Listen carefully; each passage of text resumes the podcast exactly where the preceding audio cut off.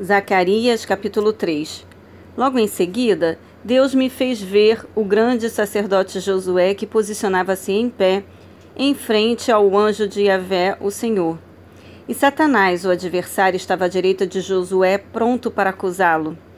Mas o anjo do Senhor ordenou a Satanás: Que Yahvé te repreenda, Satanás.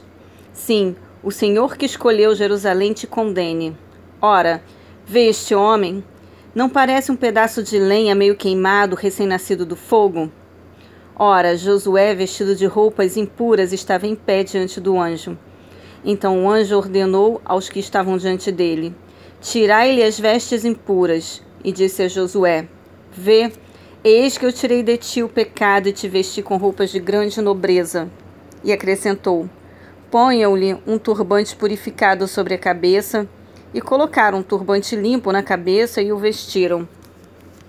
E o anjo de Avé permaneceu ali observando tudo. Então o anjo do Senhor declarou a Josué: Assim diz Yahvé dos exércitos: Se andares nos meus caminhos e seguires as minhas normas, serás juiz na minha casa e também cuidarás dos meus átrios, e te darei lugar entre os que aqui estão. Portanto, ouve Josué, sumo sacerdote, tu e os teus companheiros que se assentam diante de ti, porque são homens que simbolizam eventos futuros. Eis que eu trarei o meu servo, o renovo. Porquanto aqui está a rocha que coloquei diante de Josué. Sobre esta pedra única, preciosa e de prumo, estão sete pares de olhos. Nela gravarei e retirarei a malignidade desta terra num só dia, garante o Senhor dos Exércitos.